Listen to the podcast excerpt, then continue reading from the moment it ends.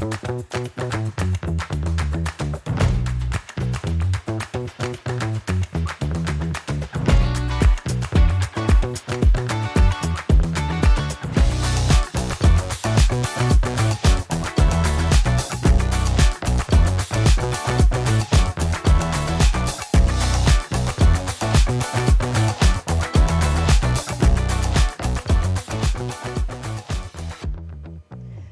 Sejam bem-vindos ao podcast Família Muda Tudo, um podcast que tem o objetivo de compartilhar a vida real, sem filtro, né? E falar sobre as dores e as delícias da mudança de país para você que tem a vontade também de fazer isso, de dar esse passo, ou para você que de repente tem curiosidade de saber como é que é. Eu vou entrevistar muita gente legal, famílias como a minha, como a sua, né? Gente comum, gente que deu esse passo e que bateu muito cabeça e que passou muito perrengue, né? Porque parece, olhando de longe, olhando de fora, parece que é tudo maravilhoso.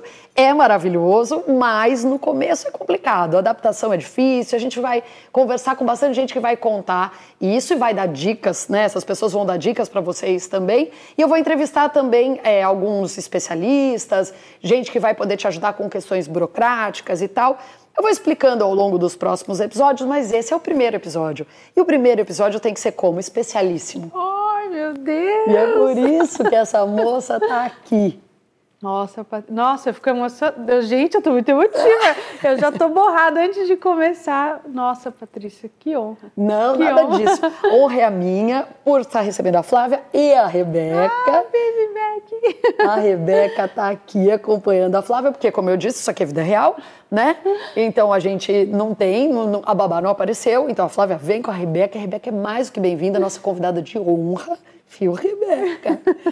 Mas é, falando sério, viu, Flávia, que eu pensei muito quem poderia ser a primeira pessoa, quem eu queria receber, assim, que eu achava que tinha história para contar, é, que podia inspirar as pessoas, né? Nossa. E eu falei, caramba, é, é uma, uma mulher que tem muita coisa, tem muito chão, muita estrada. As pessoas hoje em dia olham você lá, né? Maior canal de educação e de maternidade do mundo. Eu amo. Maravilhoso. Mas é demais, gente. A gente tem que valorizar e a gente tem, poxa vida, a gente tem que levantar a bola de quem realmente merece. Então é o seu caso. Obrigada, muito, muito né? obrigada. Nossa, sério. Opa. Meu, que, que honra, de verdade. Eu, eu fico emocionada porque você fazendo a apresentação, assim, passa um filme na cabeça, né? E é o que você falou, às vezes a gente não para para comemorar, é. para celebrar, para cheirar as flores, né? Então, Ai, obrigada, obrigada. Nada, eu que te agradeço. Você tem tanta coisa para contar. Ó, só para vocês terem uma ideia. Ela mudou para cá, ela morava lá no frio, lá no norte do país. Aí ela falou: agora eu quero o calor. Aí ela Ai, pegou um avião e veio com os filhos? Não, pegou um motorhome e viajou seis meses com as crianças até chegar na Flórida. E aí ela estava tranquila com três filhos. Vou fazer mais um quatro, morando nos Estados Unidos. Então ela vai contar tudo isso pra gente.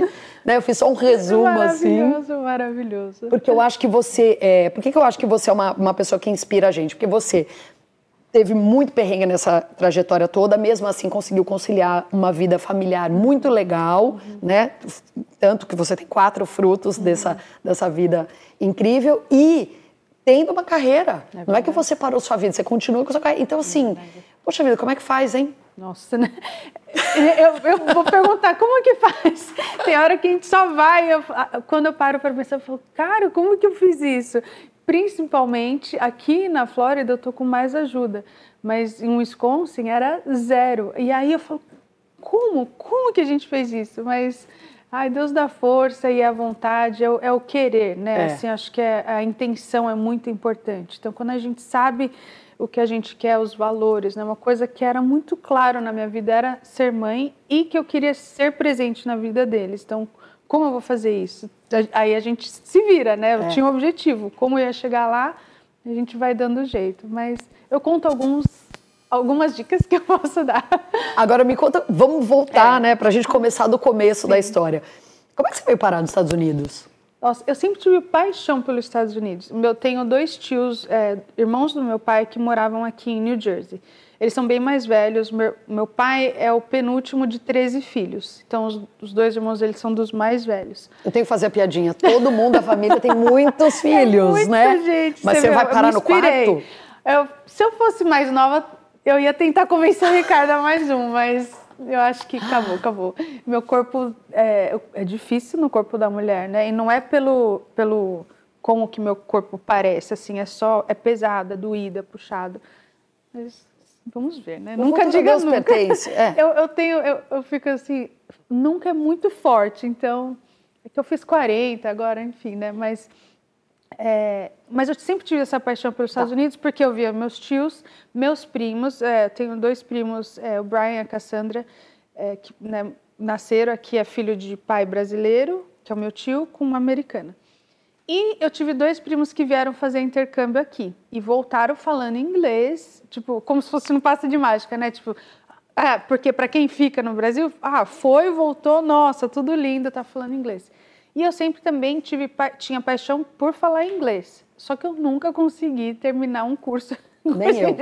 Eu também nunca. Tem gente, meu irmão aprendeu a falar inglês em curso de inglês no Brasil. É, mas aí é aquela pessoa que tem um dom para línguas, é, que não é, é, o meu isso. caso e pelo jeito não, não é o pessoal não fala assim, ah, aprendi ouvindo música. Não. Gente, como?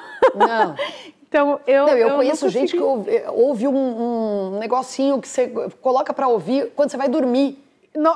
E aprende dormindo? Como não, é que faz? Mas ser tem humano gente que é maravilhoso, é. né? Então não era no meu caso também. Então tentava os cursinhos, nada. Era sempre the books on the table, verbo to be. Aí eu vi meus primos fazendo intercâmbio, eu falei, essa vai ser minha solução, vai ser na marra. Aí pensei em fazer high school, só que o high school você tinha que falar inglês, um pouco de inglês para vir. E não era minha, não, não era minha opção. Aí descobri um curso de. É, é, chamava. Como que chama? Era ano, ano acadêmico abroad, um ano acadêmico abroad, pela IF, lá um, essas agências. Aí tinha uma brochura assim que a mulher mostrava que escola que você quer ir. Daí eu abri assim, eu vi, e eu fui pela foto, eu não sabia nada. Aí eu vi uma escola parecia de filme, de, de, de cinema assim, em Boston. Eu nem sabia que a maior, uma das maiores comunidades brasileiras era em Boston. Mas eu vi a foto da escola, eu apaixonei. É, essa, é, essa, essa. Aí a mulher, tá bom. Tive que convencer meu pai. Minha mãe sempre foi muito aberta de, de deixar ir, sabe? Assim, minha mãe, eu tenho uma relação incrível com ela e ela sempre é isso que você quer? Vai, encara. Você tem, ela quer que a gente viva, sabe? Tenha coragem, vai para frente. E meu pai também, mas assim, meu Deus, ir para longe, como assim? Eles são separados, né? E meu pai era a pessoa que podia bancar financeiramente na uhum. época. Eu fui pedir para ele, ele falou: não, não, de jeito nenhum. Ele queria me dar um carro na época, que eu ia fazer 18 anos. Carro usado, tudo, mas ele queria me dar um carro. É, aí eu falei: mas o que, que, eu vou fazer com o carro? Eu não tenho dinheiro, não vou pagar. Porque eu sabia que ele, ele não ia me bancar, ele, ele ia só, dar, né? Segura, gasolina, era tudo. Seria eu. Eu falei: o que, que, eu vou fazer? Um presente de grego? Um negócio para me dar dívida? Eu falei: não, não, hoje eu não tenho condição de manter um carro, mas eu quero um intercâmbio. Aí, só resumindo, então ele concordou, né? Ele falou: tá bom, então, em vez do carro intercâmbio, hoje ele tem maior orgulho que eu fiz essa Sim. escolha, tudo. Mas aí, escolhi a escola pela foto, mas estava tudo certo. Aí você tem que pagar antes, né? Não pode pagar depois. Chegou lá no consulado, tudo tudo pago, passagem, toda aquela. Você leva a pastinha toda orgulhosa, assim, né? Ai, que legal. Levei o lá, aí a moça falou: não, você, você, não, vai, você não. não vai. Eu tinha 17 anos, aí eu. E eu, mas de verdade, Patrícia, eu não sabia que era possível negar visto. Eu tanto não sabia de nada que eu, foi o maior choque da minha vida. Acho que quando você vai meio preparado, sabendo que pode dar certo ou não, beleza. Mas eu nem eu achava que se você tivesse todo o documento, não era, tudo era tudo certo. Aí eu, oi, e, né, depende da pessoa que você pega lá, é o choque de realidade da sua vida. E a mulher, assim, parecia um, um robô, assim. Não, a entrevista já acabou. Aí eu, mas por que dela? A entrevista deu não. Aí eu querendo mostrar comprovante de pagamento. Eu vou para essa tudo, escola, né? tá tudo certo, minha matrícula. Tudo, imagina, moça. Não, a entrevista. E bem, bem categórica, assim. Aí eu saí de lá chorando. Aí minha, e eu choro pra caramba, já deu pra perceber. aí minha mãe, que legal, parabéns! Eu, não, não, deu tudo errado. Ela, aí todo mundo, como assim não?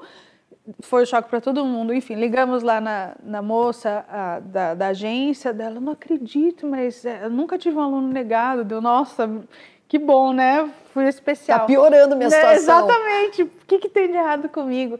Aí na época podia é, tentar de novo, logo em seguida. Ela, não, vamos tentar de novo. Tá? Passou duas semanas. Só que como nada da minha situação mudou, a pessoa falou, você trouxe alguma coisa diferente? Eu, não. O que eles alegaram é que eu não tinha vínculo suficiente com o país para voltar. Não, mas da... com 17 anos você ia ter o quê? Que tipo de vínculo? Exatamente. Eu, e eu surpreendentemente, tive coragem de falar isso. Eu falei, mas eu tenho 17 anos, eu não tenho como ter uma casa, um carro. Deveria ter pego o carro, né? É. não tenho nada que me prenda aqui, né? E eles falaram não. Aí a, a moça da agência falou: olha, tem exatamente o mesmo programa na Inglaterra. É, até mais barato o programa na Inglaterra. O custo de vida lá era mais caro porque a libra era mais caro que uhum. o dólar na época. Mas o programa, você até te devolve um dinheiro, você quer ir? E eu, Nunca tinha sonhado com Inglaterra, nunca tinha nada, mas eu sou assim, ah, bora, bora, é, vamos, vamos. Fui para Inglaterra, fiquei nove meses lá, é, em Bournemouth, acho, acho que assim, é bem no sul da Inglaterra, praia. Foi muito legal, muito, é, transformou minha vida. É, 17 anos, você pensa que você é né, madura, né? é. né? Aí eu descobri que a maturidade veio depois de eu passar esse ano fora, porque quando você sai da sua casa, né? Aqui nos Estados Unidos é muito comum 18 anos sair de casa, no Brasil não. Então você sair de casa com 17 anos, eu fiz 18 anos na Inglaterra, primeira vez fora de casa, não existia celular, uhum. era época de você falar com a família por e-mail, a máquina era, era analógica com filme, então eu tirava foto, mandava revelar Fui no correio para mandar para minha família ver as fotos. Era Fora outra que vinha coisa. um monte queimada, um monte sem foco, é uma tristeza. É, eu lembro Olho bem. fechado. Não né? é da minha época, mas eu ouvi falar essa história. Aí, então, assim, era muito difícil. Sofri, mas eu sofri, mas eu fiz até o final. E isso me deu um, assim, depois que eu passei por isso, eu falei, cara, se eu conseguir isso, eu vou conseguir muita coisa, porque foi um um divisor de águas na minha vida intercâmbio. Então eu incentivo demais quem tiver oportunidade fazer. E eu vou falar, precisa de mais coragem do que de dinheiro para fazer intercâmbio, porque a minha mãe era professora, sempre foi trabalhou na área da educação, então sabemos a realidade. O meu pai era empresário na época e tinha altos e baixos. Naquela época ele teve um alto, ele conseguiu pagar de primeira, mas para me manter lá foi no suador. Então todo mês que ele tinha que mandar o dinheirinho lá, eu, ele mandava 400 libras por mês, eu tinha que me virar. Trabalhei no Burger King lá é, para ganhar os trocados. Então, assim, eu tive que me virar tanto emocionalmente quanto é, é, fisicamente e financeiramente também, de fazer as contas, fazer render o dinheiro, tudo isso. Então, aprendi mais ou menos inglês, porque como eu fui com zero e eu fui para uma escola de inglês, né? Então, todos os meus amigos eram estrangeiros. Apesar de eu morar numa casa de britânico, eu não ficava em casa, eu ficava na rua o dia inteiro. Mas já deu para arranhar legal. Voltei achando que estava arrasando, mas não estava, né? mas ajudou. Mas me deu muita bagagem de vida. Sim. E aquela coisa. Então, se eu conseguir isso, eu vou continuar. Só que aí eu fui picada pelo bichinho intercâmbio e, e, e, e pelas experiências. Aí comecei a faculdade na PUC. Eu fiz comunicação e ah, multimeios. Um curso aleatório, gente. É, Aí na, no corredor da faculdade, assim, Work Experience in the United States. Deu, uai, o que, que é isso? Era um, um, programa de você trabalhar nos Estados Unidos nas suas férias do verão do Brasil, ah, que, que, aqui é no inverno, né? Então, dezembro, é, janeiro. Aí a gente fazia uma, um bem bolado lá, que eu conseguia faltar um mês na faculdade, eu fiquei quatro meses aqui. Aí eu tentei o visto de novo e talvez eu atribuo, né, vai saber o que, que passa na cabeça do povo lá, por eu já ter ido para a Inglaterra, uhum. me abriu essa porta, ido e voltado, me abriu essa porta e esse visto foi super fácil. É, eu estava na faculdade, então era um programa de. Você tinha que estar matriculado na faculdade. É, já tinha um emprego certo aqui nos Estados Unidos, então tinha a carta do empregador, trabalhei no Outback. É, também sugiro todo mundo trabalhar em restaurante um dia, pôr suas crianças principalmente para trabalhar. Falo, meus filhos todos vão trabalhar em serviço em algum momento da vida, porque muda como você vê as pessoas, como depois você trata as pessoas. Não que eu tratasse mal, pelo amor de Deus, mas da outra você perspectiva. Você entende o universo, né, que a tá Exatamente. pessoa está inserida. Mesmo hoje, um garçom pode ser muito ruim, ser muito grosso e eu dou a, a caixinha para ele. Ah, vai que ele está num dia ruim. É. É, mas trabalhei no Outback, então aí eu fiquei quatro meses morando em Ohio. Foi aí lá eu aprendi inglês, porque eu trabalhava sete dias por semana. Eu não tinha o que fazer, meus amigos todos eram do meu trabalho e aqui você sabe é por shift, então eles davam quatro dias da semana para eu trabalhar. Só que amer... muitos americanos não, não, queriam trabalhar. Então, os dias que a pessoa não queria, eu pegava claro. o shift dela e falava, ah, eu trabalho, eu trabalho. Então, eu fiquei sete dias por quatro meses da semana por quatro meses trabalhando sem parar e eu amava e ali no dia a dia eu aprendi o inglês porque eu ficava conversando com os americanos coisa que na Inglaterra eu fiquei muito inserida no mundo do, com os estrangeiros era um portunhol uhum. que a gente uhum. falava tal e aí lá, aí picou mais ainda o bichinho do eu quero morar. Tipo, meu Deus, isso é maravilhoso. E na época, hoje as coisas mudaram, mas era tudo tão barato, mas tão barato. E o dólar não era tão caro assim. Então, o nosso poder de compra uhum. era muito grande. E eu trabalhando, ganhando em dólar, então, vixe, ia lá nas lojinhas tal. Mas não era só sobre isso, era ver que a vida era mais simples, era mais fácil, era mais possível.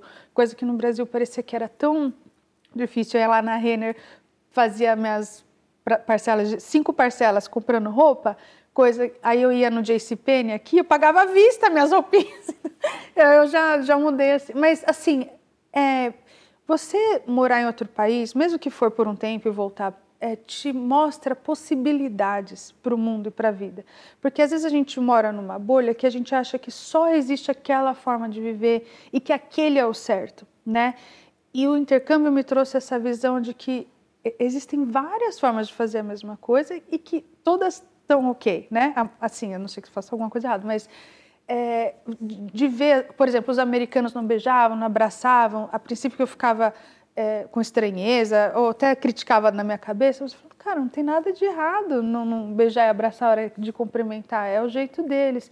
Então, a vivência e a experiência e o aprendizado de vida foi tão grande nesses momentos que daí o bicho me picou.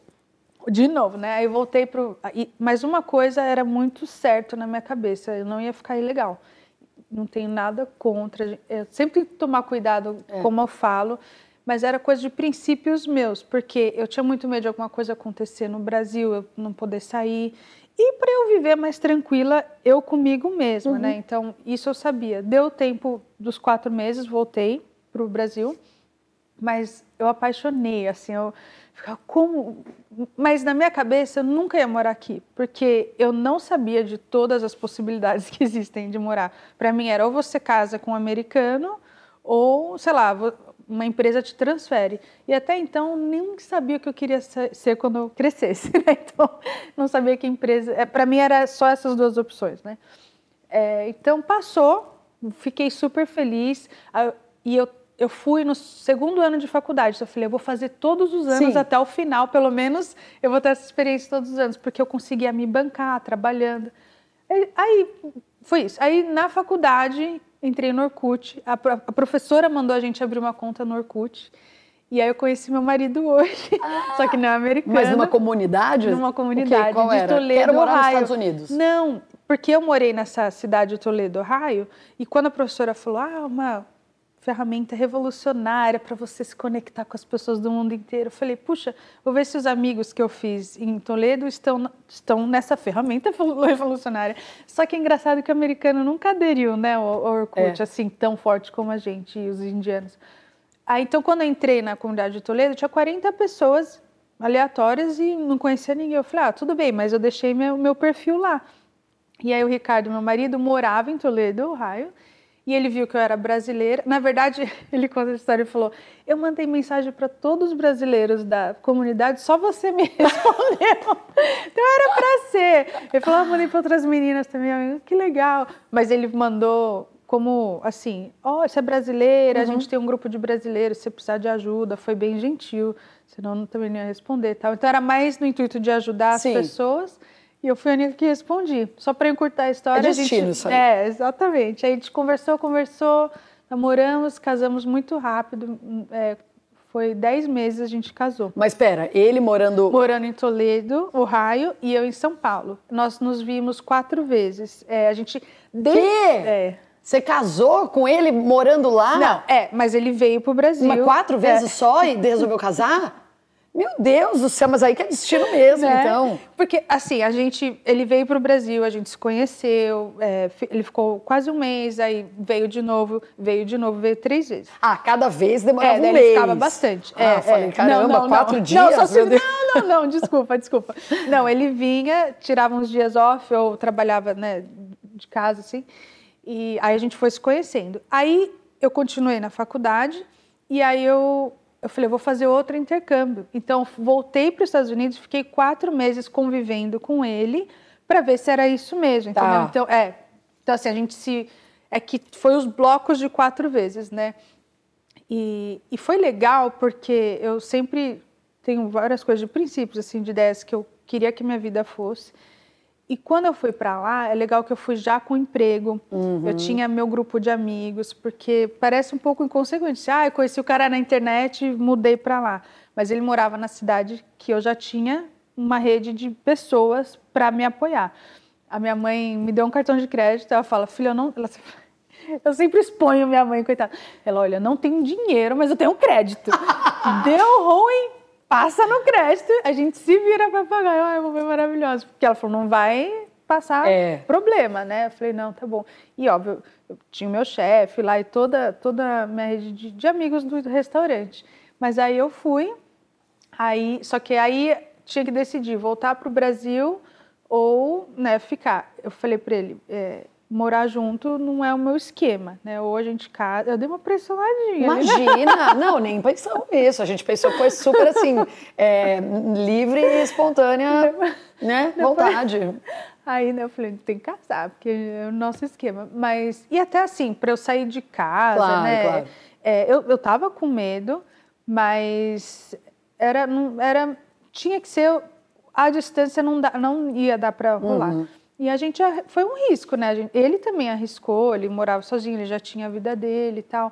Mas eu e acho aí, que o risco é sempre. É, é. É que a gente tem... tem a ideia de que porque ele estava lá e você estava em São Paulo e tinha essa necessidade, parecia que o risco era maior, mas o risco é sempre. Sim, porque para qualquer um, pra né? qualquer um. Exatamente. Quando você vai morar com alguém, você casar você com alguém, sabe, você né? não sabe, né? Exatamente. Sempre tem esse risco. E assim, eu, eu, eu o que eu tinha a perder, óbvio, óbvio Deus o livre guarde, se ele fosse um maluco, eu tinha é. muito a perder. Mas no geral era assim, eu deixei minha família, né, uhum. né, para trás, mas e minha mãe, de novo, né, mencionando ela, ela, ela sempre foi assim, Flávia, ela, ela é muito assim, vive, cara, vive.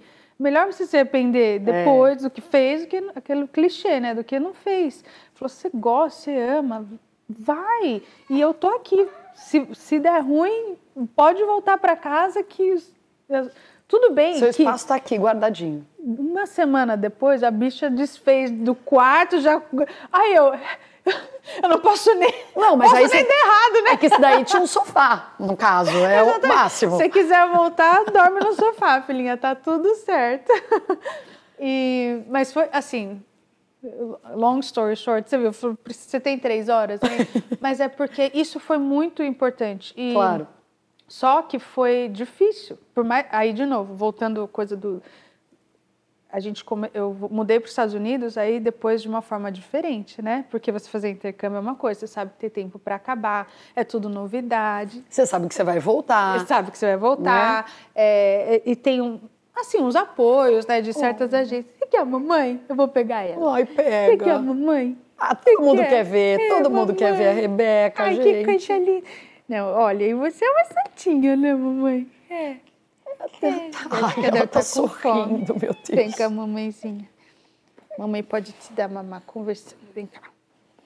Um, dois, três. Isa. Patrícia do céu, você me corta, tá? Porque não, vou... não corto nada. eu vou embora. Ai, meu Ai, Deus. Paninha, meu Deus. Não, gente, se... o microfone. Ei, que bonita. Cadê o laço? Mas ela vai dar. Ah, eu vi na sua mão. Ah, tá, aqui, tá aqui. É. A Patrícia. Você vai dar muita sorte pra gente, Rebeca. A Rebeca veio estrear. Ó, eu arrisquei e ó, já tô no quarto filho. É, isso que eu o ia risco falar. deu certo, né? Ai, que sonho. O risco deu certo, né, mamãe? Feliz. O Você risco tá muito deu certo. feliz. Olha, Vale- dá até vale- vontade de ter outra olhando Vale, assim. né? Vale a pena. A minha mãe tinha razão, né? Falou, tem, tem que, a gente tem que tentar. É isso. E a gente tem que saber o nosso limite também, né? É, de tudo que aconteceu, é, tivemos muitos desafios no começo do casamento. Eram, né, ele já morava cinco anos sozinho e eu cheguei de uma família extremamente numerosa, barulhenta. Então eu cheguei, meu Deus, que silêncio é esse que eu vou enlouquecer? E aí comecei a fazer barulho, deixar a TV ligada, acender todas as luzes. E ele, meu Deus, que, que, que, furacão chegou aqui, né, mamãe? E fora mil e umas né, questões de, de, de relacionamento, mas sempre existiu muito respeito. E eu sempre tive uma linha muito clara, assim, tipo, daqui não passa. Então, eu tinha para onde correr, tinha né, como, como sair daquela situação se fosse necessário, né? Ninguém casa para separar, eu, óbvio, mas era uma coisa que eu tinha essa liberdade, assim, dentro de mim, da minha cabeça, assim, que é, até tinha um limite que não podia passar. E, e todos os nossos desafios a gente foi lidando, a gente foi conversando, a gente foi é, descobrindo né, os caminhos para lidar com esses desafios. E estamos aqui, 18 anos depois. Que beleza. E 18 E mu- com muitos anos pela frente, né, Rebeca? Amém. Mas, ô Flávio, eu acho que, eh, obviamente, que tinha o amor, né, que, que une vocês até hoje, e o objetivo em comum, Uhum, É né? Porque eu digo isso muito para muita gente que me manda mensagem falando, ah, eu quero ir muito para os Estados Unidos ou para outro país, mas meu marido É. não quer, eu tô tentando convencer. Daí eu falo, isso aí pode dar problema, É porque verdade. assim, não é o sonho da pessoa. É. No meu caso, não era o sonho do meu marido. Fui eu que convenci, mas eu não tive nenhuma dificuldade. Porque eu fui assim, eu queria, e a gente veio pra cá medos de vezes, juntos com as crianças, né? E eu sempre falava assim, ai, você não acha? Aí ele falava, no começo ele falava, ah, acho que não. Aí Na segunda vez, não sei. Na terceira, talvez. Então, assim, ele foi se convencendo. Até que uma hora eu- ele falou, você quer mesmo? Eu acho que eu também quero. Eu falei, então pronto Aí, fechou. né? Mas eu acho que assim, quando o casal não tem o mesmo objetivo, o- as dificuldades aqui do começo pesam muito. E E você um começar começa a ressentir o outro. né? Exato, você começar a vida em outro país não é fácil como você falou, Não, né? gente, olha, foi muita oração, sabedoria, assim, não que eu tinha sabedoria, mas assim, buscando sabedoria e, e conversa e, e abrir mão, sabe? Foi muito, muito desafiador no começo. E logo, ó, a gente morou em Ohio dois anos, nós mudamos de estado para Wisconsin, então tem essa coisa de, de profissão, né? Ele estava na profissão. Eu tinha acabado de entrar numa escola que eu amava, comecei a dar aula em a escola Montessori, então eu comecei a me encontrar ali, dele, putz, precisamos Mudar. mudar. E aí eu, ok, Mas sabe? agora que Então, eu acabei de me encontrar aqui, então, tem tudo isso, assim, É. né? Cada um buscando o seu caminho profissional, de realização. Mas eu falei, não, ele, né, ele é o que sustentava a casa mais com o dinheiro. De novo, professores, né? É. Sabem a realidade. É, eu não tinha condição de sustentar a casa na época. É, então, Então, seguimos, né? entraram num acordo. Exatamente. Mas foi, mas muito, é, precisa de muita intenção. É, isso que você está falando. É, Tem que saber, tem que ter os mesmos valores, tem, tem que ter o mesmo, a mesma visão. Não precisa, a gente, eu e o Ricardo somos muito diferentes, muito, como a maioria dos Uhum. casais, né? Mas é isso, é, é o, o objetivo tem que ser pelo menos parecido, porque É. senão começam a ressentir o outro. Assim, ah, eu abri mão disso para você, eu abri mão daquilo por não, você. não dá certo. Agora, você teve uma coragem que eu não tive. Que é de morar no frio, no friozão, de neve, sei lá quantos meses do ano. Quantos meses do ano tinha friozão, Nove- assim? Acho que é quase nove meses de frio. É um É, negócio, mas é um frio de doer. Então, de e doer. por isso que eu tô te falando, porque quem tá no Brasil, às vezes pensa assim, ah, é tão delícia morar na neve. Ai, a neve é linda, É né? linda. Maravilhosa. É linda quando a gente vai tipo, né, passear um final de semana e volta pra casa, entendeu? Porque Exatamente. é um perrengue, é, É difícil verdade. pra caramba, né? E você teve essa coragem. É. Na- então, em Ohio, ele já nevava, né? Era bem parecido com o Wisconsin. Então, quando eu fui a primeira vez, era muito jovem, tudo era maravilhoso, né? Não, não precisava trocar quatro crianças é. para ir na neve. Então, quando eu mudei, eu achava, eu achei fascinante. Assim, era uma coisa que eu I looked forward, sabe? É. Eu queria ver a neve, eu queria que chegasse aquele momento. Só que quando você mora, começa a escurecer quatro e meia da tarde, Deus você entra livre. numa deprê, assim, sem família. E eu demoro. Hoje eu vivo, convivo bem com essa coisa longe da família. Talvez porque eu tenho a minha agora uhum. também. Mas quando a gente casou, era só eu e Ricardo. E demora, não sei, pelo menos eu, quando eu casei, demorei para, assim, ter essa sensação que o Ricardo era minha família, né? Até o, sobre, o meu sobrenome é dele, né? O Kalina. Eu para eu assinar Kalina, demorou uns 10 anos assim para eu, ah, é, porque não sou eu, né? Então tem essa adaptação também de casal e tal. Eu vou, te dar uma mamar pra ela? Lógico. Mas dá pra falar. Nossa, quanta coisa! Pode passar, só um Lógico. Vamos ver se a gente consegue. Isso aqui é, é, a vida real que eu falei. Eu falei, é um podcast sem filtro? É sem filtro.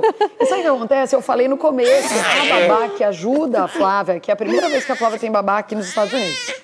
A babá que ajuda a Flávia não pôde vir. A Flávia resolveu, trouxe a Rebeca junto. Eu falei, Patrícia, não deu, mas, mas deu. Deixa, mamãe. Peraí, mamãe, deixa eu te ajudar. Se quiser ajuda, você fala. Eu não tô fazendo nada não, porque tá eu perdi a mão já. Ah, a mamãe vai te ajudar. Peraí, mamãe, mamãe vai dar. Peraí. Peraí. Conte, a última vez que eu dei de mamar faz 10 anos, então faz um tempinho. Eu já, já não sei. Tudo Agora, resolvido. Ó, é, o microfone deve estar. Tá... Deu Vê tá problema tá o microfone? Não? Está ouvindo o áudio aí? Tudo certo. Tá. Então pronto. Foi. Bom, eu tô adorando, tá, essa cena, porque é bem... É... Ah, ela pegou o microfone agora. Agora ah, Eu adoro essa cena porque é exatamente o que eu queria que tivesse no podcast. Era a, a vida como ela é, e aqui nos Estados Unidos é isso mesmo. Isso. A gente tem pouca ajuda, mas o, o que para mim, e aí eu quero perguntar para você, mas para mim foi ótimo. É muito bom. Né, que você passa a você vê que você dá conta de tudo, que no uhum. Brasil eu achava que eu não dava conta porque eu trabalhava o dia inteiro, chegava em casa, como que ia ser? E hoje em dia eu trabalho o dia inteiro e eu chego em casa e eu dou conta da minha casa muito bem, tanto que hoje em dia eu tenho pouquíssima ajuda. É, a gente vai aprendendo a viver uma vida diferente, é verdade, né? É verdade, é E, e eu acho que a gente descobre melhor quem a gente é, é. porque tem menos distrações. Eu acho que quando tem muita gente fazendo as coisas por nós, às vezes não é nem o que a gente quer, às vezes, né? A gente só vai deixando levar. Ou, ou não, assim, essa é a minha, minha perspectiva, né? De novo, não tem um jeito certo ou errado, tem, né? Mas é, quando tem menos pessoas para fazer por você, você se conhece melhor, você, você sabe o seu que jeito, né? É, o que você gosta, os seus valores. É. É, Falando de filhos agora, por exemplo, quando eu vou para o Brasil, tem muita gente para ajudar, tanto família, né, quando às vezes eu chamo alguém para ajudar. E aí eu percebo que fica cômodo para mim e eu vou deixando. E ah, aí eu estou um pouco cansada, ah, não, tudo bem, as crianças estão com alguém. Ah, ah, tem outra coisa para fazer, ah, tá bom, vou com eles. E eu me afasto demais das crianças, porque você vai deixando, vai, vai levando. Aí eu paro e falo, opa, mas não é isso que eu quero, né? E é cômodo, nós, a gente foi feito para não sofrer, a é. gente não quer sofrer, é. né? Então, quando é difícil, é difícil cuidar das crianças, é difícil, você está cansado, é, mas é uma coisa que eu quero, então eu percebo que quando eu tenho muita ajuda, uh, perdão. Não foi nada, imagina. Peraí, Rebeca. Quando eu tenho muita ajuda, eu delego demais as funções das crianças. Sim. E aí eu perco momentos preciosos. Então isso eu gosto daqui, assim, de eu poder eu ser a pessoa para eles, entendeu? Ou é punk, mas é. é. uma escolha. É, é isso. que eu quero criar um relacionamento com eles sólidos, entendeu? Então, é, mas vale a pena. Não tenho dúvida nenhuma disso. Eu penso muito parecido. Eu mudei para casa minhas tinham 5 e 3 anos e, e, foi total. É, eu cheguei aqui, eu, eu, também poderia, eu conheci algumas pessoas, então eu poderia ter uma ajuda de uma amiga, ter uma ajuda, mas eu falei, não, eu quero fazer tudo eu, uhum. porque eu quero construir isso, e isso é o papo para outro, outro podcast. Exatamente. Né? Porque realmente é, é, Cada um cria de um jeito, a gente não, não julga, mas é também eu me identifico muito com o que você falou. É, mas eu queria saber de você o seguinte: aí você estava lá, no friozão de Wisconsin, aí um dia você daí teve filho, aí, né, você, o seu casamento se fortaleceu, né, vocês se fortaleceram como família, você teve os, os, três primeiros filhos, e aí você falou, ah, esse frio aqui, acho que eu vou pro Deu. calor, assim, do maçarico, porque é o que é Foi aqui. Foi literalmente, eu estava no extremo norte, que o Wisconsin é o último estado lá de cima, e vim para o extremo sul, né? Foi mudança da água para o vinho. Foi isso. Então, lá a gente foi. Toda vez que eu encontrava um americano e eu falava que era do Brasil e morava em Sheboygan, Wisconsin, os, os americanos falavam, why? tipo, por quê? Porque nenhum americano escolheria morar lá, eles falavam, brincavam, né? Eu, ah, eu trabalho do meu marido. E é o que a maioria aqui, né? As pessoas moram, ela tá aí. As pessoas, o americano muda muito de lugar aqui porque segue, vai atrás do trabalho, Sim. né? O trabalho que meio que determina onde você vai morar. Então foi o nosso caso, né? Que o Ricardo trabalhava num banco de Health Savings Account, que é um banco de, de poupança de seguro-saúde. É muito diferente, muito louco. Não é? Você nem existia ainda. Aí, é, só, só um minutinho. Quando ela começa a rir é porque acabou. Ah, já rapidinho ela.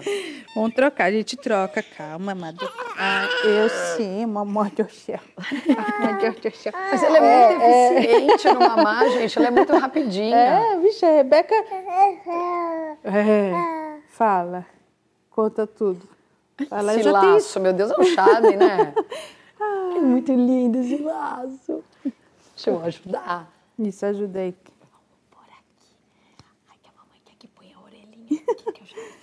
Ai, que delícia, mamãe. Vamos, vou continuar, filha. Você vai, vai aprender nas Ai. Oh, Opa. Vai aprender nas histórias aí, tá bom? Depois. Você já ah, vai saber tudo de cor. É... Então, então a gente foi lá por causa do trabalho dele. Sim. Aí quando é, ele começou a trabalhar comigo né, no, no YouTube, no YouTube, rede social, logo quando ele começou a trabalhar, eu comecei a viajar muito para o Brasil. Então a gente viajava três, quatro vezes por ano. É, muita coisa começou a acontecer e a gente pensou, poxa, agora que a gente trabalha de casa, a gente pode morar em qualquer lugar Não e do mundo, esse né? Perrengue. Exatamente. Só que a gente viajou muito, tive filho, aí tive a, o Henrique, depois o Charlie. Sabe as coisas vão acontecendo, eu não conseguia nem pensar para onde, não tinha espaço para sair de lá. E a gente tinha um, uma rede de apoio, né, os nossos amigos. Então era outra mudança, porque saiu do Brasil, deixou todo mundo, aí você está num lugar onde você já conhece as pessoas, tem com quem contar, Sim. com criança pequena. Então a gente foi empurrando com a barriga. Só que era uma cidade tão pequena, pra, o aeroporto, é, o principal perto da minha cidade era em Milwaukee, era uma hora de casa, mas não tinha voo direto, era muito escala, era muito mais caro. Aí eu tinha que ir para Chicago, duas horas e meia de carro. Então, com três, imagina, não. com criança, era um rolê assim fenomenal. E fora o valor da passagem que era sempre mais caro. E fora tudo, assim, escurecer quatro e meia, frio. E eu sou, eu amo sol. É, não gosto de tomar sol, assim, mas não sei, essa cor, sabe, vida, assim, cor, alegria. Eu acendo todas as luzes da casa o tempo todo, o Ricardo sai apagando e eu, ai, luz, ai, isso aqui tá maravilhoso. É, então, imagina, para ela tá. E, e eu sou um tipo de pessoa que eu preciso crescer internamente. Minha cabeça, assim, eu preciso estar tá aprendendo, eu preciso estar é, tá em movimento. E lá já tinha atingido meus limites, não tinha mais para onde ir. Os festivais eram sempre os mesmos, as conversas, sabe? Sexta-feira, os papos eram os mesmos, as piadas eram as mesmas, sabe aquela. Eu estava entrando em desespero e eu estava crescendo profissionalmente, e não tem nada a ver com financeiro. Crescendo na minha carreira mesmo, assim, avançando, é, conhecendo pessoas. E isso estava tava incrível. Daí por um lado, quando eu voltava, era o equilíbrio, assim, porque às vezes você tá, né, muita é. coisa, é gostoso voltar para uma calma, para uma paz. E isso foi um dos motivos que eu não mudei tão rápido. Eu gostava da calmaria da vida para as minhas crianças. Sim. Porque quando eu ia para o Brasil com ela. Ah, gente! Ela é. para de mamar, olha para a Flávia e sorri. Agora, eu falo, agora que vai vir o número dois, gente, vida real. Fala, mamo, daí já vai direto. É, eu gostava disso também. Então, eu tinha um conflito, porque eu queria crescer é, pessoalmente, profissionalmente, mas também achava importante que Essa a vida das minhas crianças deles. não fosse loucura, Sim. né? E pensa assim, quando eu comecei a compartilhar a nossa vida, eu tinha muitas dúvidas com relação à exposição, até hoje, óbvio, mas nós somos dos, uma das primeiras famílias a fazer vlogs assim familiar, de dividir a vida, colocar o meu parto. O parto da Vitória, sei lá, tem 30 milhões de views, é um negócio surreal assim. E, e eu me preocupava demais. Todo mundo, você não tem medo de exposição? Eu sempre falava, tenho. Toda entrevista, tenho. Estou observando, não tenho a resposta. É, tento colocar, não colocar minhas crianças em, né, em cenas, situações Sim. ridículas tal, mas vai saber, vai saber se a, a, por mais que era fofinho o vídeo, minha filha com Será que 14 anos olhar e falar, mamãe, é. que, que, coisa é essa, né? Por que está tudo na internet? Então não tem essa resposta ainda, mas é um diálogo, diálogo que eu tenho dentro de casa com as crianças. Eu explico o porquê que a gente faz. Quando alguém para a gente na rua e fala, nossa, você mudou, não sei o quê. Eu falo, tá vendo, crianças, olha, é, a gente mostra a nossa vida, é, mas existe um impacto que a gente está causando na vida das pessoas, então tem um porquê. Então existe essa conversa, mas nunca tive a resposta, não, eu sei o que eu estou fazendo, isso é maravilhoso para eles, enfim. Então a, calma, a calmaria lá, onde a gente morava, era, ninguém conhecia a gente, ninguém sabia quem a gente era. É, na escola não tinha privilégio nenhum, era vida normal, né? Então eu falava, isso é saudável para as crianças. E quando a gente quiser é, mais barulho, a gente saía. Só que estava calmo demais e eu não estava crescendo internamente uhum. mais. O, e, Orlando, e todo o meu negócio é em português. O Ricardo, uma coisa ele sempre bateu o pé, ele falou, não quero voltar para o Brasil, Flávia, foi tão difícil conseguir, e, e só voltando um pouco para trás, eh, eu, eh, quando eu casei com o Ricardo, ele tinha um visto de trabalho. Ele trabalhava numa empresa no Brasil, Dana, eh, Dana Corporation, de peças automotivas. Aí ele aplicou para uma vaga aqui, dentro da própria empresa. Contrataram ele, né, de, como auditor. Então ele veio para ficar um ano. Isso que é legal aqui, né? Veio para ficar um ano, aí estendeu o contrato de mais um ano, estendeu o contrato de mais um ano. Então, quando a gente casou, ele ainda estava em visto de trabalho, estava em uhum. contrato. Então, a gente podia voltar para o Brasil ou não. Depois, a empresa resolveu é, dar o green card para ele e eu entrei junto no processo, né, como esposa. É, mamãe.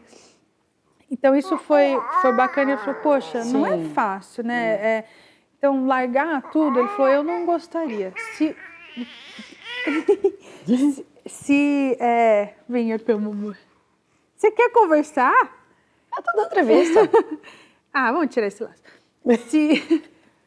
Calopsita mesmo.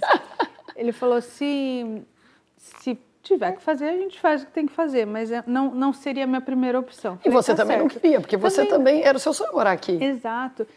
Só que o meus negócios, se eu tivesse no Brasil, você, você mora aqui, você sabe mais. muito bem. É...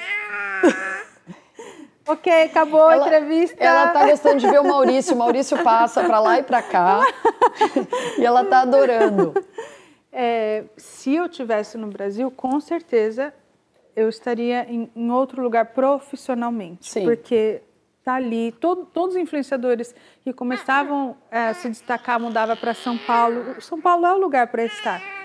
Só que eu já tinha filho e eu tinha que fazer escolhas. Né? É, é só o dinheiro? É só a carreira? Então, daí a gente ficava, não, a gente ganha o suficiente para ter uma vida confortável, não estamos milionários até hoje, é, só que é, era, a gente teve que fazer escolhas, tivemos que fazer escolhas.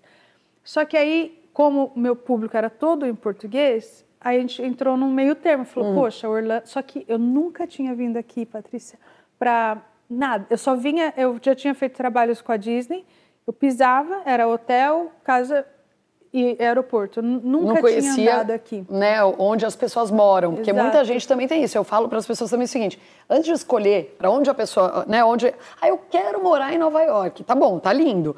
Mas você conhece alguém que mora lá? Você já foi visitar Nova York de quem mora? Exatamente. Como é a vida de quem mora, que é diferente. É totalmente diferente. E eu não tinha ideia disso. Só que aí eu comecei a pesquisar pouco né, sobre Orlando. Eu falo, bom, eu sei que todo brasileiro vai passear em Orlando, porque eu pensei assim nos negócios. Eu falei, então, é, as pessoas que vêm do Brasil, pelo menos eu posso marcar um café em Orlando. Sim. Mas ninguém quer ir para Wisconsin. então eu pensava nisso. Falei, não, pelo menos em Orlando eu vou estar num hub que eu posso ver alguns brasileiros, posso marcar algumas coisas tal. Então era mais isso, mas eu não tinha ideia de como era. Você não imaginava que era uma cidade do Brasil? Gente, mar... é muito melhor do que. Se eu soubesse, eu tinha mudado 10 anos atrás, sem brincadeira. Eu fico, gente, mas Deus sabe de todas as coisas, né? E aí foi isso. Aí a gente falou, ah, vamos tentar vir visitar. A Disney, coincidentemente, marcou outro, outro trabalho para a gente vir. Aí eu estendi a viagem para ficar uma semana para tentar ver um pouco. Aí fui com o corretor, com o Pablo, ficamos dando volta, ele mostrou as cidades. E uma coisa muito louca, assim, que eu não sei explicar, me deu uma alegria tão grande por dentro. Eu lembro de estar andando de carro num lugar perto de um de condomínio de casas, mas não era o condomínio que me deu assim. Eu lembro, juro para você, de ver o céu azul e me dá uma sensação tão maravilhosa. Aí eu, amor, você tá sentindo o que eu tô sentindo dele? E, não. e a piada de casa dos vídeos, tudo, eu fico, amor, o que você está. Fale sobre os seus sentimentos. Ele fica puto comigo. Para, Flávio, que sentimento? Não tô sentindo nada, né? E eu sempre com a câmera na cara, o que, que você tá sentindo? Então sempre é piada.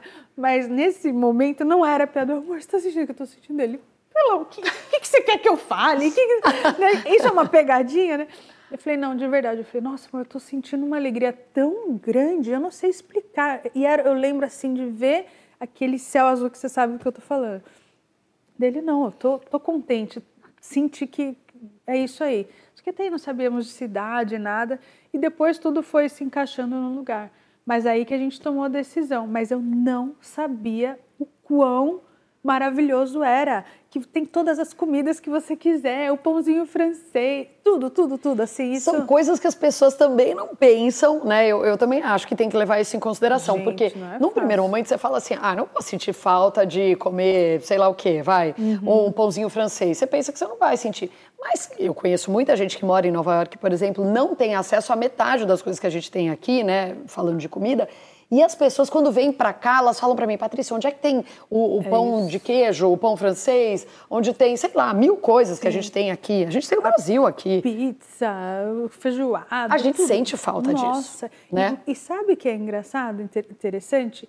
Eu não sabia o tanto que eu sentia falta até eu morar aqui eu nunca me senti parte da onde eu morava. Eu morei em Wisconsin quase 15 anos, 13 anos. Mas não era Gente, sua casa? Não, eu nunca me senti parte. Lá eu sempre era brasileira, que tudo bem. É. Tipo, eu sempre fui tratada maravilhosamente. Você nunca teve bem. problema nesse nunca, sentido? Nunca, pelo contrário.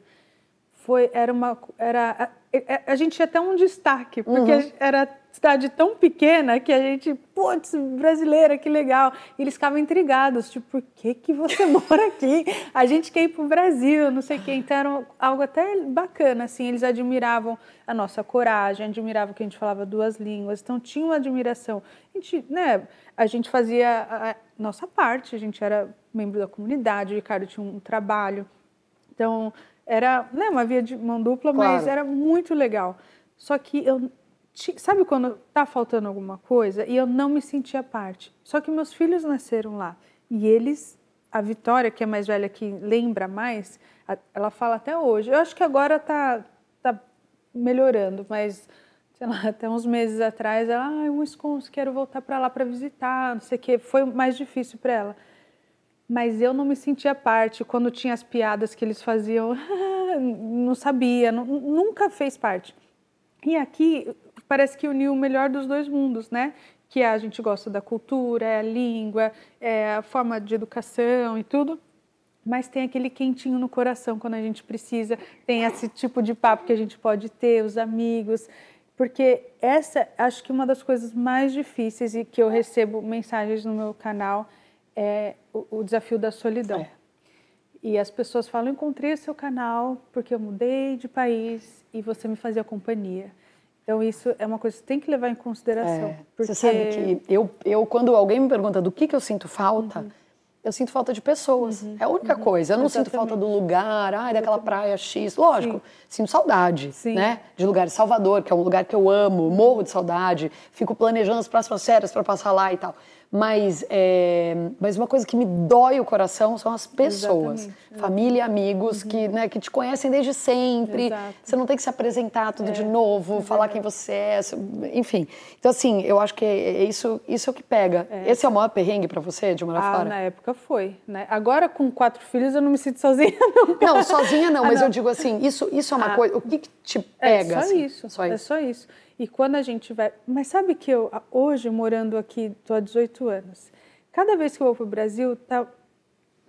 toda vez que eu ia para o Brasil, parecia que era a mesma coisa. Você e sente agora, menos parte agora. Eu sinto menos parte. E eu sinto que as pessoas, infelizmente, e é nossa culpa, também aceit...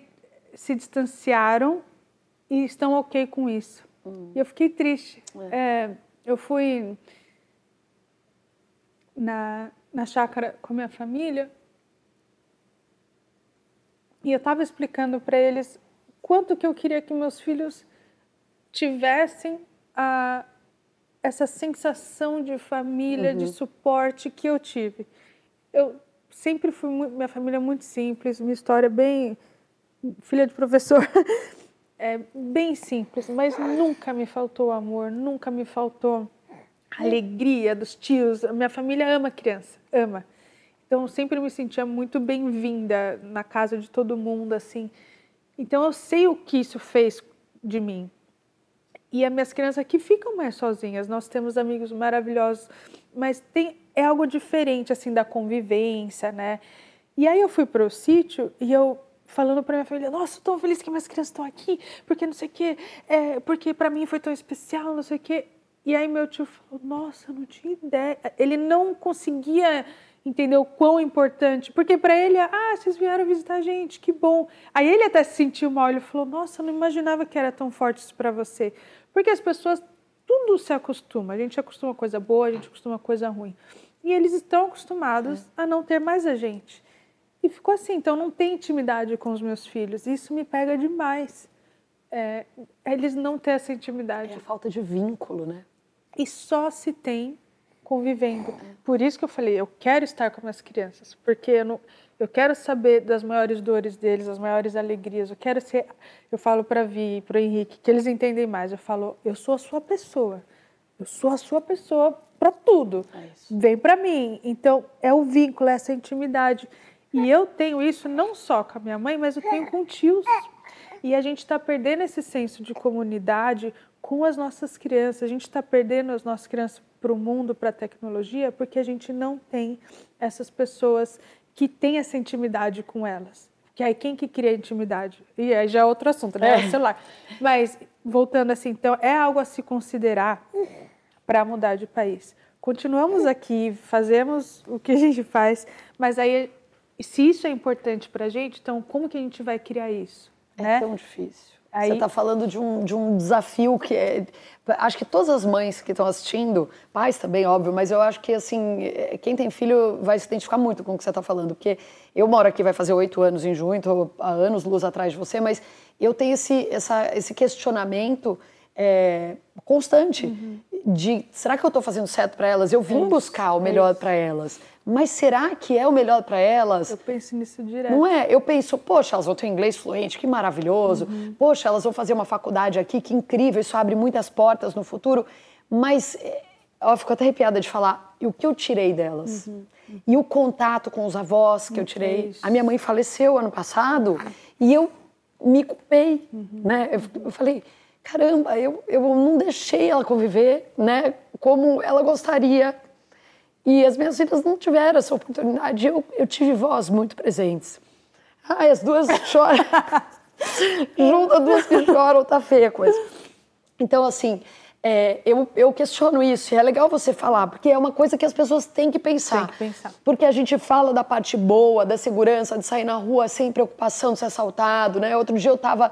Eu fui agora, recentemente, na corrida de Fórmula Indy no final de semana todo mundo na rua andando com o celular na mão, última geração, não sei o quê, carteira no bolso, e ninguém assaltado, e todo mundo andando tranquilamente. É uma pena que no Brasil não seja assim. Então, isso é uma coisa que a gente valoriza aqui, essa é segurança, né? Ninguém precisa de carro blindado, ninguém precisa se preocupar quando para no farol, que é maravilha. É né? As crianças, escola pública de qualidade, tá tudo ótimo, mas tem que pensar nisso. As pessoas dizem, ah, eu não mudo porque eu tenho família. Eu falo, eu também tenho família, né? Mas, Sim. enfim, mas eu, eu na minha cabeça, eu estava fazendo uma coisa que.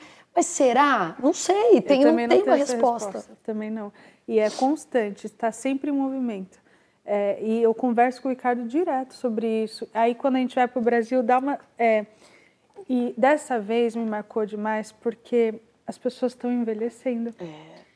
É, teve vários anos, assim, no, quando no começo eu eu fui para o Brasil por uns 10 anos que parecia que nada mudava. Eu chegava, parecia que do jeito que eu saí. Ah, resume, sabe? Deu pause, resume. Yeah, tudo lindo, maravilhoso, tudo feliz. Ah, veio de fora. E eu senti, e eu acho que a pandemia mudou Sim. todo mundo. Então, é, eu estou meio melancólica. Assim, esses dois, três últimos anos, eu, a gente ficou dois anos sem ir para o Brasil. E aí agora que eu fui, eu, uau, parecia que tudo estava diferente. As pessoas, é, e as pessoas não estão ficando mais novas, né? Os tios, a, a, achei tudo diferente. É. E você e, mudou também? A, todos nós, todos nós. É. Cada um passou por esse processo de país, de política, de uma, cada um teve uma experiência diferente, né? Então é algo a considerar sim. Então você tem que saber não, eu acho que nunca a gente vai saber exatamente o que a gente quer, mas eu acho que a gente tem que seguir os nossos valores, né? E, e a vida. e nada é para sempre. Então a gente pode mudar de ideia, a gente pode falar, isso não é para mim. É isso. Né? É, por isso que o que minha mãe falou para mim, eu achei muito válido. Ela falou: tenta, né? Vai, se não der tudo bem que eu desfiz seu, do seu quarto, mas você pode voltar e dormir no sofá. A mãe tá tomando lapada atrás de lapada aqui. Como chama sua mãe? Janete. A Janete, a Janete, olha, vou te falar, Janete, arruma esse quarto de novo, Janete. Ela, ela se redimiu. Agora, não, mas ela se redimiu por causa dos netos, tá, ah, tá, Patrícia? Os quartos, agora... O quarto dos netos tá é, lá. É, quando eu fui essa vez, ela fica aqui em casa, o quarto limpinho. Ah, porque agora tá as crianças. Né? Brincadeira. Mas acho que a gente é. tem que tentar, a gente tem que buscar a nossa felicidade. É, como falei, eu, por exemplo, eu sou movida a crescimento interno. Então, às vezes, pra gente. Opa, opa, opa! Oh, opa. Amor.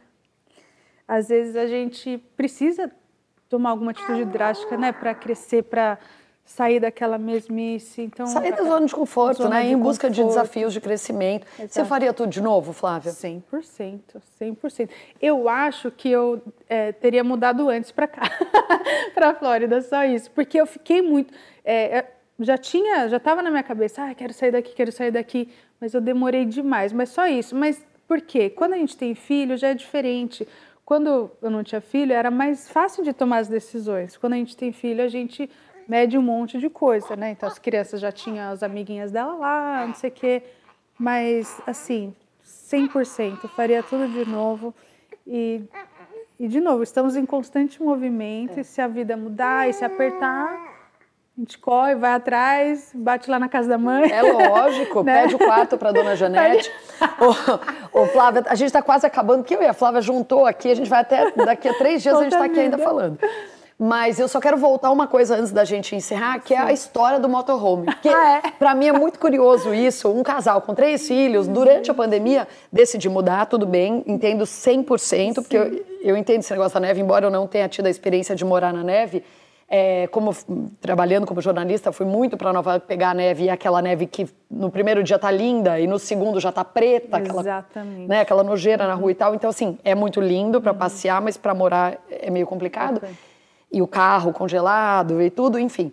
Mas, é...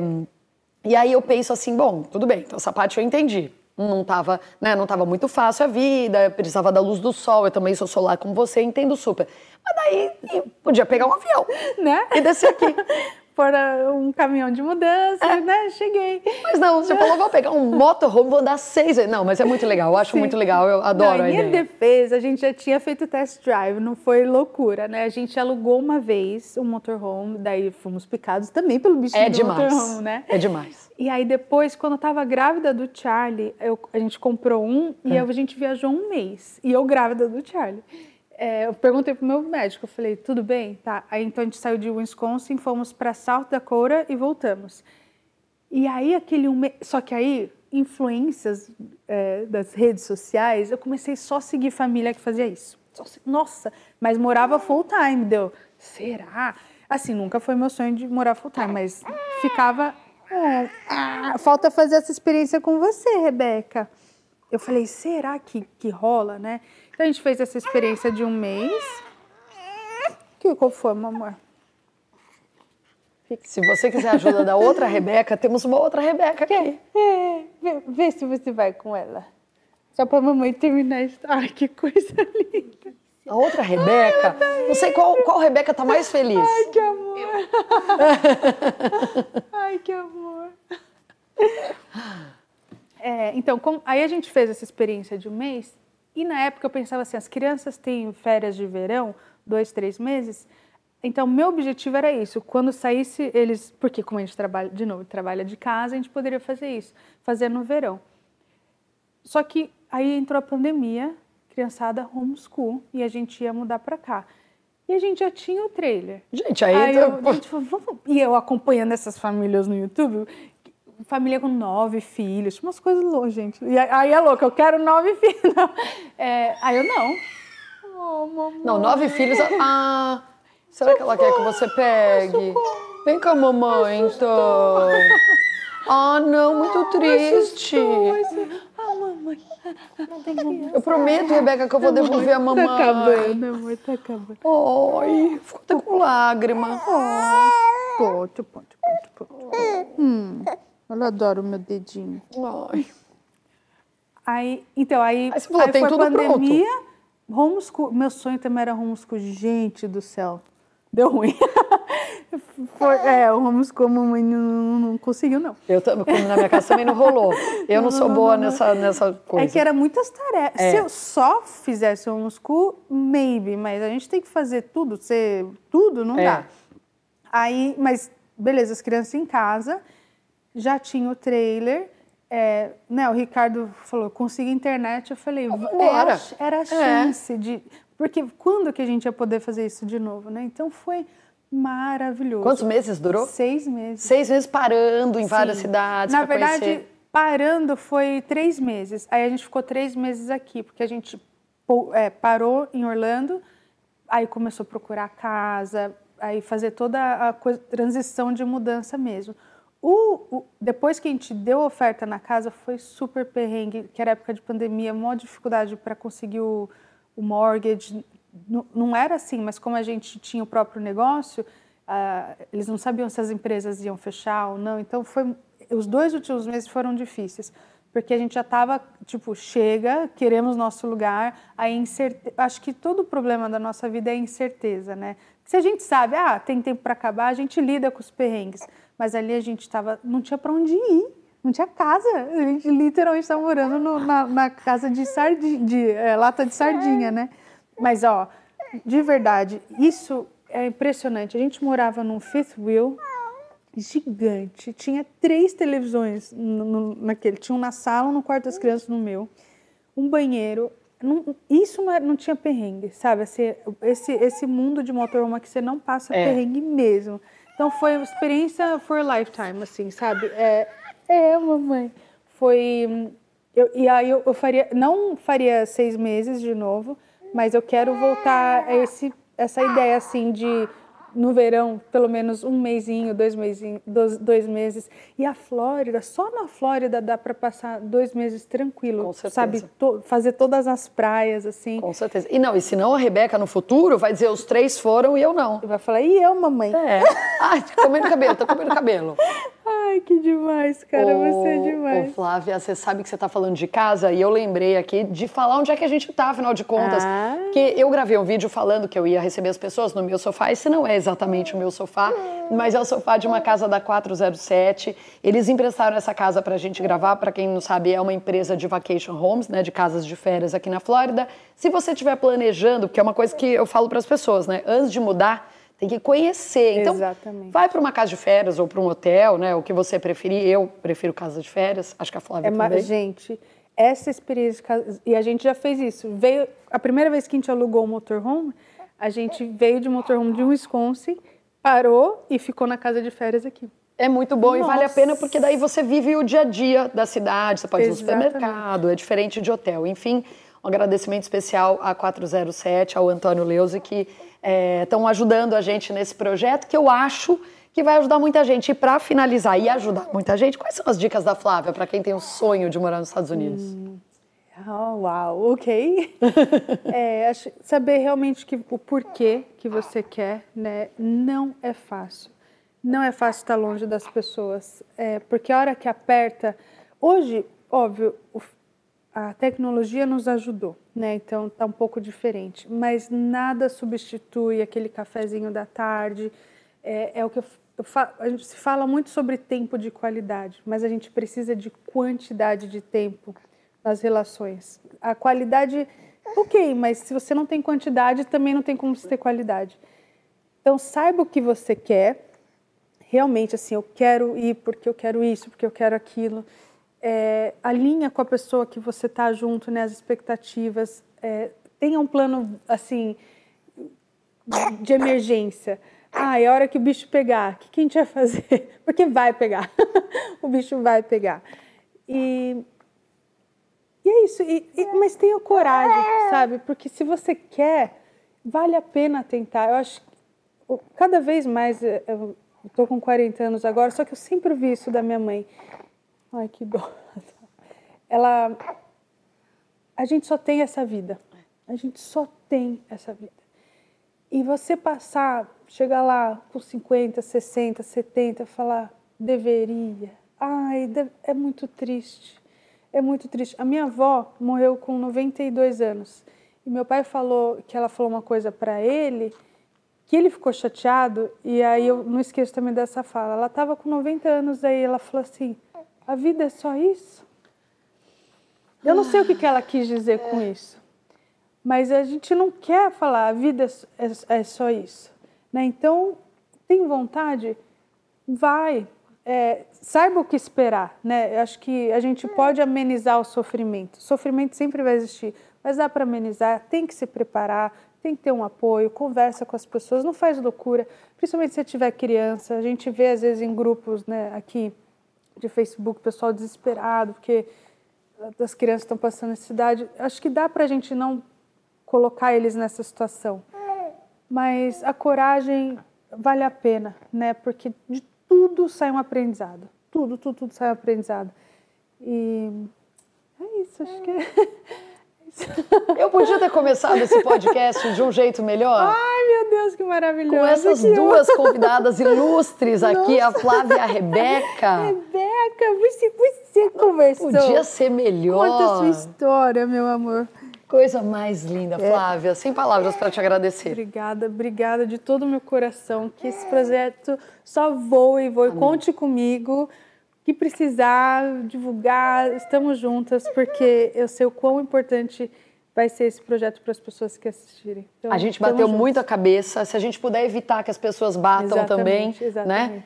Com as nossas, com a nossa experiência, você é muito mais do que eu.